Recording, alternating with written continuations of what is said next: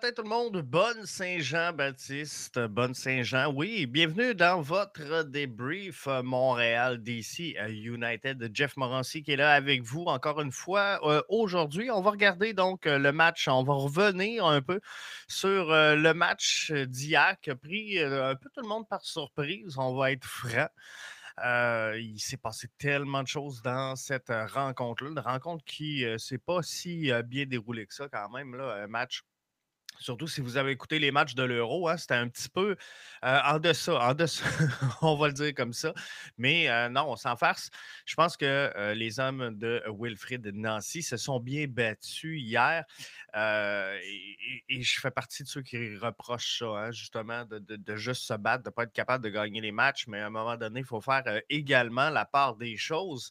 Et hier, dans un match où on avait beaucoup de blessures, on a joué à, 10 contre 11 pendant une demi. On a vu Pietre être blessé. On a vu également Clément Diop. finir le match sur une jambe. Je pense que sincèrement, on va, on, va prendre le point. On va revenir à la maison avec ça. Je pense que c'est efficace. Donc, Première, euh, euh, surprise de euh, la soirée, elle arrive, cette première surprise-là, une heure avant le match. Hein, lorsqu'on voit le 11 de départ modifié, donc avec un seul attaquant. Première fois donc de la saison que Wilfrid Nancy va composer avec un alignement de un seul attaquant. Et j'avais hâte de voir Bjorn Johnson dans cet alignement-là, dans cet, environnement-là. Et depuis le, début de la saison, j'en appelais à ça. Je pense que Johnson va mieux évoluer seul, à, flanqué de deux ailiers, plutôt que dans un schéma dans le 3-5-2 habituel, conventionnel, je vais dire, de euh, Wilfred Nancy, où on le voit évoluer à deux attaquants. Moi, je pense que ça, lui nuit un petit peu. Il euh, faut profiter de ses atouts, il faut profiter de sa grandeur, il faut profiter euh, de tout ça pour lui mettre des balles en profondeur et bien sûr des, balles sur la tête. Hier, on n'a pas réussi. On n'a pas réussi à le faire. Est-ce que c'est une adaptation à ce schéma-là? Mais je ne suis pas certain, je ne suis pas convaincu qu'on le revoie parce que sincèrement, c'était un, schéma un peu par défaut, puisque euh, Wilfrid Nancy n'avait pas les euh, alignements, les, effectifs, on va le dire comme ça, les éléments. C'est le mot que je cherchais pour euh, offrir donc une formation conventionnelle en 3-5-2. D'ailleurs, au point de presse, c'était la question vers laquelle je m'enlignais, à savoir pourquoi qu'on avait modifié ce, schéma tactique-là. Quel était euh, l'objectif derrière cette modification d'alignement? Qu'est-ce qu'on voulait euh, observer dans, cette rencontre-là? Adi Raphaël a euh, posé un peu sensiblement la, même question et vous allez voir dans la réponse de Wilfred Nancy, je pense qu'on comprend très bien qu'on a joué donc par défaut et que ce n'était pas nécessairement l'alignement qu'on on voulait prendre chez le CF Montréal. Je ne voulais tout simplement pas aller avec deux pointes aujourd'hui parce que les joueurs n'étaient pas prêts. Euh, euh, les joueurs qui pouvaient jouer en pointe à deux n'étaient pas prêts par rapport à ça. Donc, du coup, euh, l'idée, c'était de, jouer avec un attaquant, oui, mais avoir surtout des joueurs comme Amdi et, Georgie qui étaient proches de, de, Bjorn et d'essayer de combiner pour un peu prendre la profondeur. Mais bon, voilà, on s'en doutait un peu qu'ils allaient nous manquer un peu de profondeur, mais encore une fois, l'idée, c'était de d'essayer de les attirer pour euh, prendre de la vitesse. Mais euh, je ne pouvais pas aller euh, avec, avec d'autres attaquants pour ce premier match-là. Donc, on n'avait pas bien le choix du côté de Wilfred Nancy d'y aller comme ça. Donc, on a composé donc un peu avec, comme je vous dirais, un alignement par défaut, un 11 par défaut. On n'a pas eu trop le choix. Et je pense que malgré tout, là, les, CF Montréal, dans les circonstances, c'est quand même relativement bien battu. Alors, on, peut reprocher plein de choses. Moi, je pense que le premier, point, et j'aimerais savoir vos commentaires si vous êtes là là-dessus. Moustapha Kiza sur la gauche, je ne suis pas certain. Je ne suis pas certain, sincèrement. Puis, vous savez, dans cette, cette stratégie, puis je, c'était un peu le cœur du podcast. avant le match où je vous parlais de cette stratégie de recruter, former et vendre des joueurs. Et je vous disais, le problème présentement qu'on a avec le CF Montréal, c'est qu'on manque d'équilibre. On manque de, de cet équilibre-là pour réussir à venir calibrer tout ça. Parce que c'est le fun de mettre des, des Mustafa Kiza sur le terrain. Et, je pense qu'il ne faut pas trop être sévère à son endroit parce que faut lui donner du temps. Mustafa Kiza est un jeune Mustafa Kiza et dans ce, ce, processus-là, justement, de développement, mais il a fait des erreurs hier. Il a fait une erreur claire où il devait remettre le ballon au centre. Il a décidé de prendre une frappe, n'a même pas atteint le cadre. Je pense qu'il faut qu'au moins tu atteignes le cadre si tu veux prendre ce, genre de, de, de frappe-là. C'est de l'expérience. Ça ne s'achète pas, ça s'acquiert. Ça s'acquiert où? Ça s'acquiert pas sur le banc, ça s'acquiert sur le terrain. C'est ce qu'on fait présentement avec Mustafa Kiza. Donc, c'est pour ça que je vous dis, il faut être quand même relativement calme et ne pas trop s'exciter avec le fait qu'on commet des erreurs présentement sur le terrain. Mon point étant que ce, mélange, ce mix qu'on a entre la jeunesse et l'expérience, elle est problématique présentement et on peut le voir hier. Le, milieu de terrain a été beaucoup mieux. Le milieu de terrain s'est très bien comporté hier dans cette rencontre-là, mais on avait un mix entre justement Mihailovic qui, a quand même relativement beaucoup d'expérience malgré qu'il soit jeune. On a eu euh, Amdi qui euh, était là également. On avait Piet et euh, Wanyama avec quand même relativement beaucoup d'expérience qui temporisaient un peu tout le monde. Pascal nous dit via Twitter. Quand Kyoto est sur le terrain, il se passe beaucoup plus de choses à l'attaque. Johnson, hier, Pascal, j'avais hâte de le voir. J'avais hâte de le voir dans un schéma où il était seul attaquant en pointe. Et sincèrement, j'ai été déçu. J'ai été déçu pour la simple et bonne raison que euh, Johnson a, amassé son, lot de points partout où il est passé. Partout où ce qu'il a été, qu'on le veuille ou non, Johnson a fait des points. Et euh, présentement, il y a de la misère. Il y a de la misère à trouver un peu cette finalité-là. Et moi, je croyais que ça provenait de le problème partait du fait qu'on jouait à deux attaquants et ça y enlevait un peu de liberté. Hier, il y avait toute la liberté euh, qu'il pouvait et effectivement, on n'a rien créé. Euh, selon moi, Johnson doit prendre sur lui un peu et euh, devenir une partie de la solution et, non pas juste déceler les problèmes. Parce que hier, on a vu un Johnson frustré, un Johnson qui n'était pas disponible, qui, n'était pas une solution sur le terrain. Il a ragé contre certains joueurs. et, je ne dis pas qu'il avait tort. J'en reviens sur le jeu de Kiza. il semble que c'est Johnson, justement, qui réclamait la passe et qui, appelait le ballon. C'était une bonne chose, c'était le bon point. c'était le jeu à faire. Fait que je comprends la frustration que les gens pouvaient avoir, mais par contre, Johnson doit faire partie de la solution et prendre sur lui un peu dans ces moments-là. Et effectivement, Pascal, quand Kyoto est sur le terrain, c'est différent. Kyoto, qu'on le veuille ou non, est un joueur qui est très combatif, est un joueur qui est très exigeant, est un joueur qui demande beaucoup à ses joueurs. On le voit souvent, lui également. Euh, fâché sur le terrain, mais ça devient un vouloir, ça devient un désir de gagner.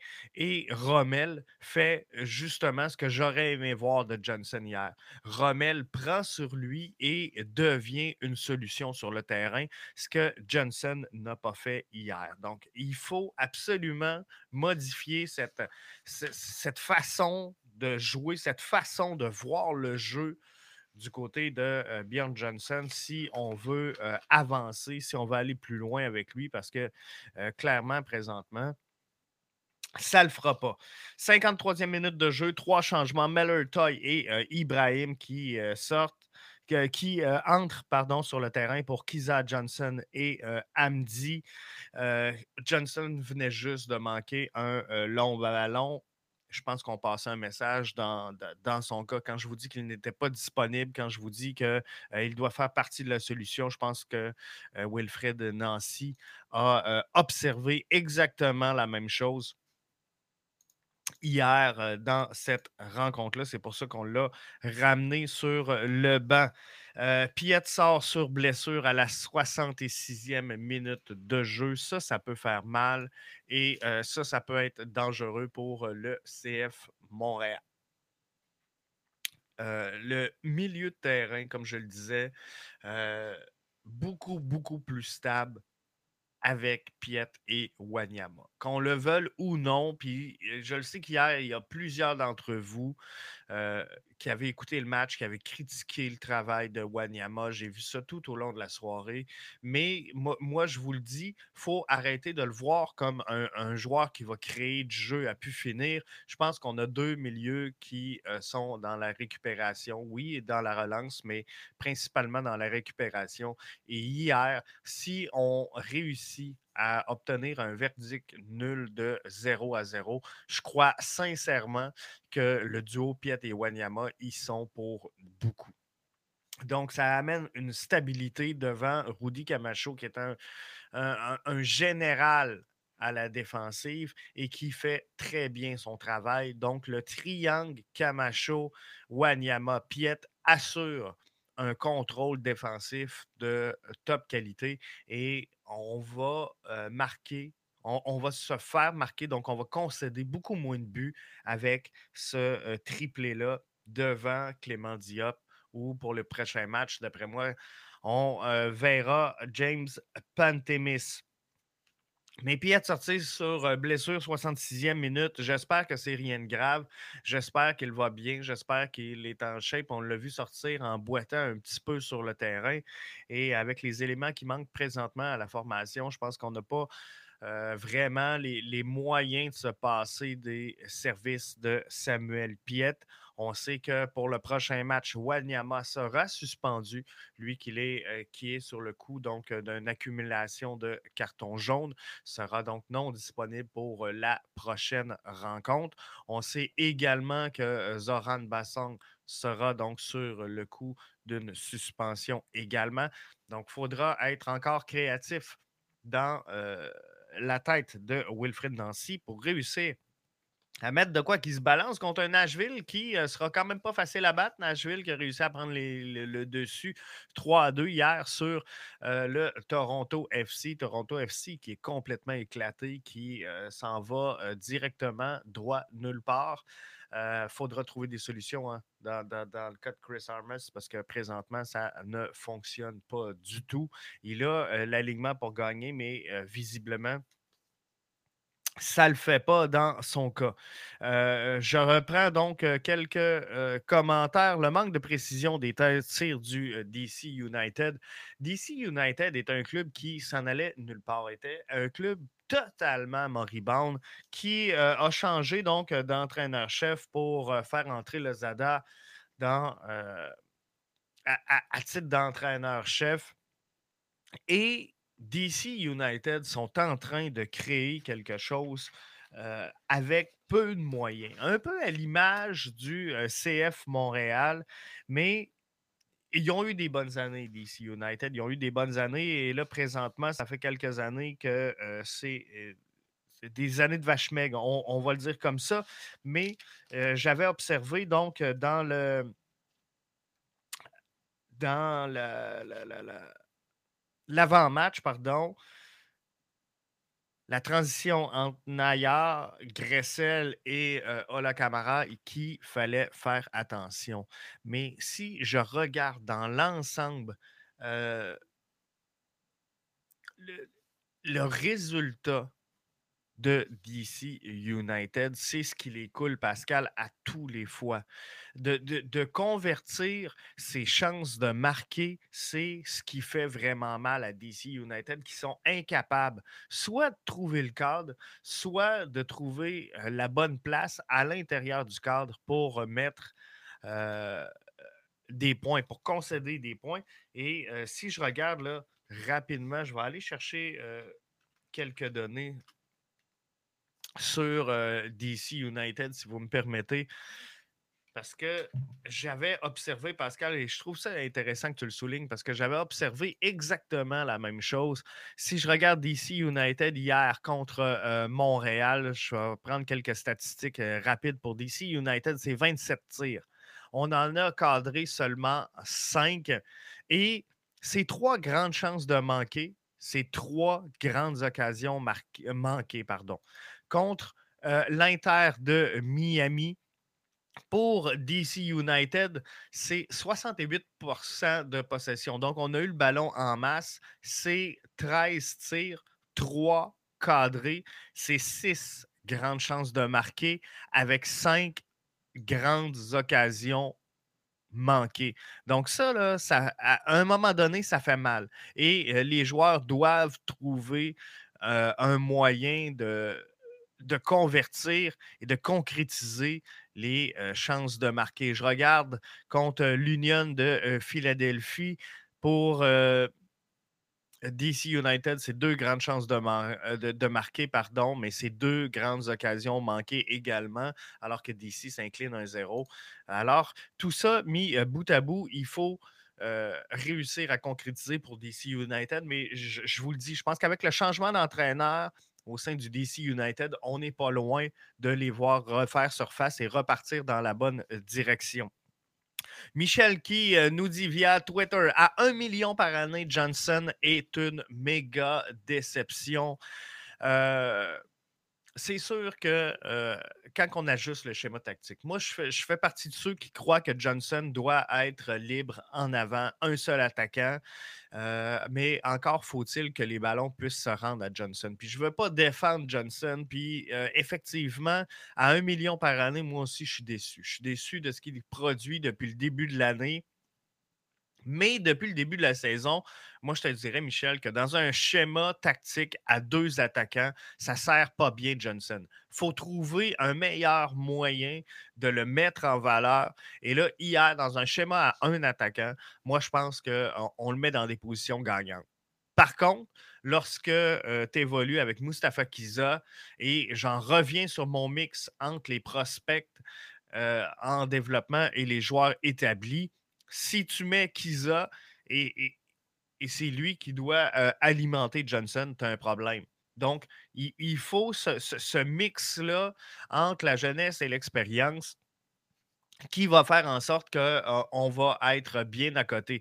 Donc, allons chercher. Chaque formation a le droit d'avoir trois joueurs désignés. Donc, trois postes de DP, vous le savez, ce n'est pas une cachette, puis euh, tout le monde c'est de quoi qu'on parle quand on parle de DP. Et je, crois que dans une stratégie où tu veux recruter, former, vendre, tes trois postes de DP sont très, très, très importants. Il faut que tu ailles chercher trois joueurs établis, trois joueurs qui connaissent la MLS, trois joueurs qui savent jouer au soccer, trois joueurs qui ont connu du succès dans le passé. Pas des joueurs en relance, pas des joueurs qui coûtent pas cher parce qu'on pense qu'on est capable de les faire jouer. Non, ces trois postes-là, là, si tu as une fragilité au sein de ton alignement, tu sais que ces trois joueurs-là, quand tu les mets sur le terrain, tu vas avoir des résultats et tu vas avoir des résultats maintenant. Pas un match que ça le tente, pas la semaine prochaine, pas l'autre fois, ça va être maintenant. Donc, ces trois postes de DP-là, là, de un, ils vont à l'avant du terrain en MLS, ils ne vont pas à l'arrière, mais c'est important d'avoir de l'expérience à chaque poste. Donc, c'est important d'assurer une transition. Si tu as un poste de DP euh, derrière, un au milieu, un en avant, tu assures une certaine transition et tu assures un équilibre. Donc, tu peux voir les jeunes prospérer. Est-ce que, euh, regarde, je prends l'exemple. Euh, Cédric qui nous dit Ramos, Cavani et Ben Arfa. On va rêver, là. Je, je sais que c'est impossible, mais comprenez-vous, c'est exactement ça que je veux dire. C'est exactement ça que je veux démontrer. Tu as trois postes de DP à combler. Tu dois les combler par des joueurs qui vont t'amener des résultats maintenant. Et là, là c'est facile après de faire évoluer un Kiza, de faire évoluer un Waterman, de, faire évoluer un, Maciel qui euh, semble à certains moments perdu complètement sur le terrain.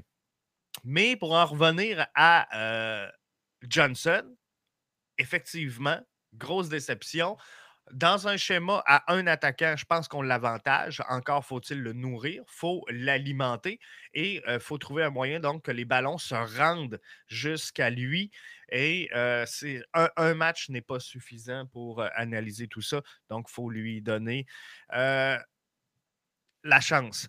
Bonne Saint-Jean, Jeff nous dit Michel, merci à toi, Mike, et bonne Saint-Jean également. Profitez-en de cette petite journée de congé bien appréciée.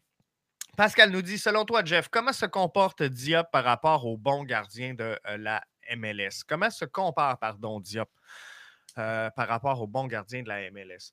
Moi, je crois euh, sincèrement, puis je ne veux pas je veux pas partir de scandale ici à matin, mais on a perdu il n'y a pas longtemps l'entraîneur des gardiens chez le CF Montréal et c'était la panique. C'était tout, le monde a été surpris, tout le monde a été ah, on perd l'entraîneur des gardiens, puis c'était donc bien grave.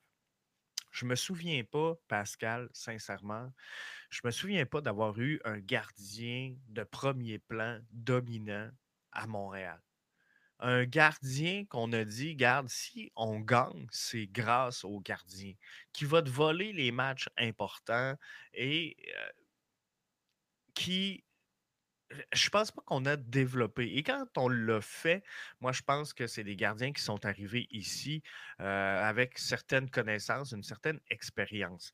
Donc, je ne crois pas que la force ou l'identité, on va le dire comme ça, l'identité du CF Montréal ou de l'impact euh, à l'époque n'a jamais été devant le filet, selon moi.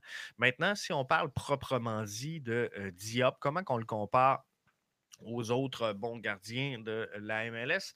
Moi, sincèrement, euh, Diop me surprend par moment parce que il fait des arrêts au, au moment où je m'attends pas. Mais en, réalité, si je m'en attends pas, c'est que je suis nerveux. Et, ça, c'est un problème. Donc, si je vois le jeu arriver, puis là, je suis nerveux de voir Clément Diop devant sa cage, ça veut dire que je ne suis pas en position de confiance. Ça veut dire que mon gardien dégage pas suffisamment de confiance pour que je dise, bah, il va l'arrêter. Comprenez-vous? Chaque fois qu'il y, a un jeu, euh, je, suis un peu nerveux. Et, Diop à la relance, c'est pas toujours facile. C'est pas toujours facile, balle au pied. Je pense qu'il euh, y a eu une progression cette saison, clairement, de fait, à, ce niveau-là. Mais euh, c'est pas encore la perfection. Puis on peut travailler en masse là-dessus.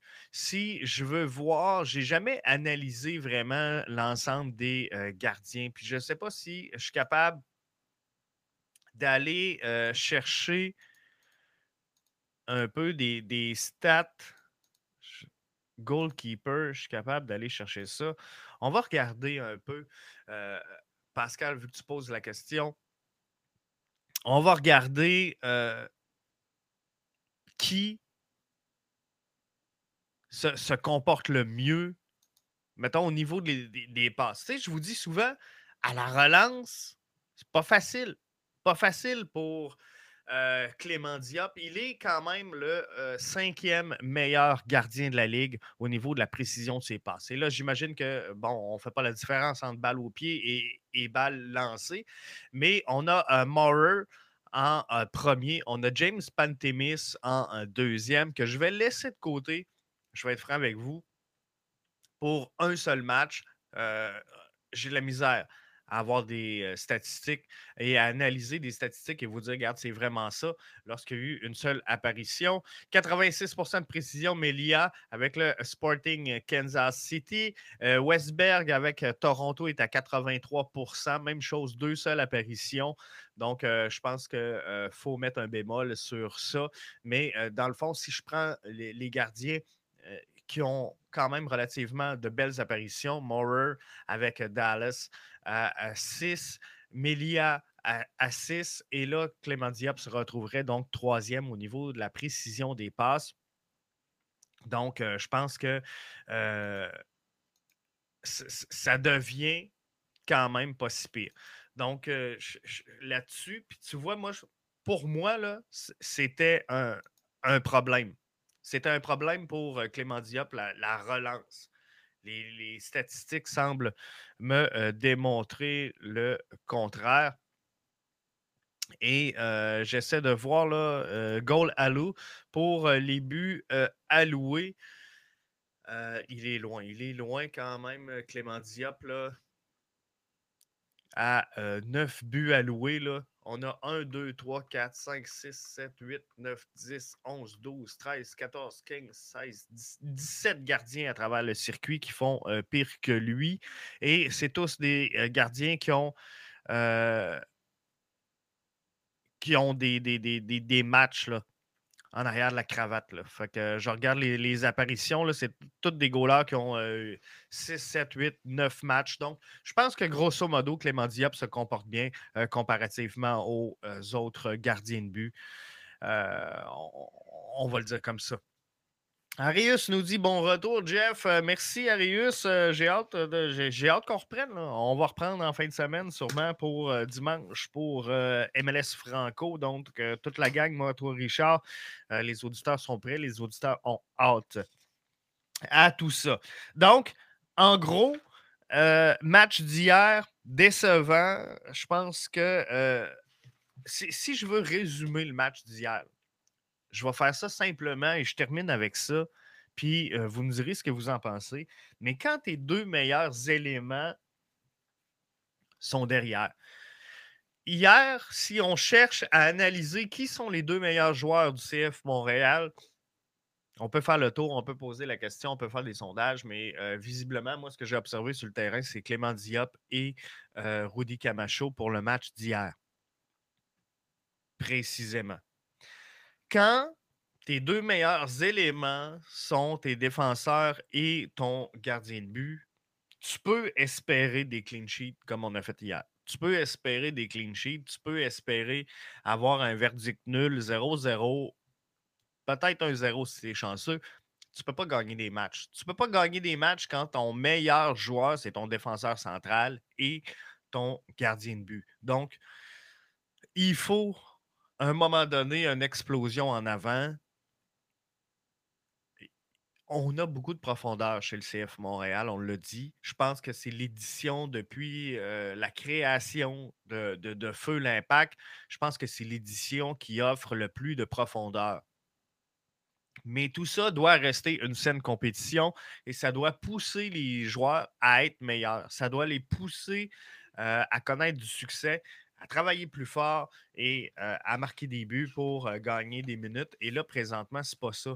On dirait que les joueurs sont tous nerveux de prendre leur position. On dirait que les joueurs sont, sont pas à l'aise, veulent pas faire d'erreur. Et, et c'est là que ça rentre dans le mental. C'est là que ça devient difficile pour un joueur. Parce que le joueur qui joue a une fraction de seconde entre l'erreur et la bonne décision. la fraction de seconde que tu prends pour analyser c'est ce qui fait la différence entre les bons joueurs et les excellents joueurs. Le joueur qui est capable de lire le jeu une un, coup avant son adversaire et euh, le joueur qui sera dans la meilleure position. Des fois, on voit des passes euh, arriver de nulle part dans des joueurs qu'on voyait nulle part, mais par réflexe, les grands joueurs le savent. Donc, des fois, on voit un joueur recevoir une passe, décoller un ballon, mais on dit il n'y a personne. Puis là, on voit un joueur qui arrive de nulle part, mais il, savait, il sentait, il savait ce qu'il faisait. Puis non, ce n'était pas une passe dans le champ à n'importe qui. C'était ça le jeu à faire. Mais c'est ce qui fait la différence entre les, les grands joueurs. Mais à partir du moment où tu reçois le ballon et tu te demandes est-ce que j'avance? C'est quoi ma première intention? Est-ce que je décroche une frappe, dépendamment de la distance? Est-ce que je fais une passe? Est-ce que je progresse sur le terrain avec le ballon? Euh, le, temps, la fraction de seconde que tu te poses cette question-là, la pression, elle est déjà sur toi et tu viens de perdre ton avantage. Tu viens de perdre cette fraction de seconde-là. Donc, les joueurs qui, euh, et ça arrive souvent avec nos jeunes joueurs, c'est normal, sont en phase de progression. Donc, au, moment où tu manques de confiance en toi et, que tu te poses une question avant de faire le geste, c'est fait, euh, t'es pris et c'est perdu. Donc, euh, ça fait le tour du match. Je vous invite à aller au www.bbnmedia.com pour euh, voir le débrief du match face au DC United. Pas pour voir le débrief, mais euh, pour euh, lire l'article. Donc, euh, j'ai résumé un peu ma pensée après le match d'hier et mes observations. On a mis également en ligne au sein de cet article-là les highlights du match. On a mis également la conférence de presse, ben, la disponibilité média finalement. Donc, le point de presse de Wilfred Nancy avec Rudy Camacho et Mason Toy. C'est disponible dans le même article www.bbnmedia.com. On se rejoint donc dimanche pour un MLS franco et on va bien sûr suivre le prochain match c'est sûr, du CF Montréal. Donc, ça va être à surveiller. On sait que le CF Montréal sera en action ce samedi 26 juin, alors qu'ils affronteront Nashville au Nissan Stadium, un match qui sera bien sûr présenté à TVA Sport à 8h30. Nashville qui, je vous le rappelle, a eu le dessus sur Toronto FC hier par euh, le compte de 3 euh, à 2 dans cette euh, rencontre-là.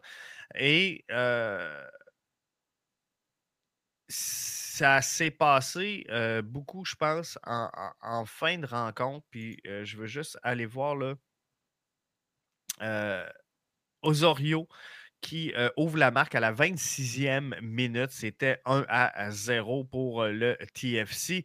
Maher sur une passe de Mouktar 62e minute. Quand je vous dis que ça s'est passé en fin de match, à la 62e minute, euh, Nashville fait 1 à 1. Mullins sur une passe de Bradley fait 2 à 1. On est rendu à la 81e minute de jeu.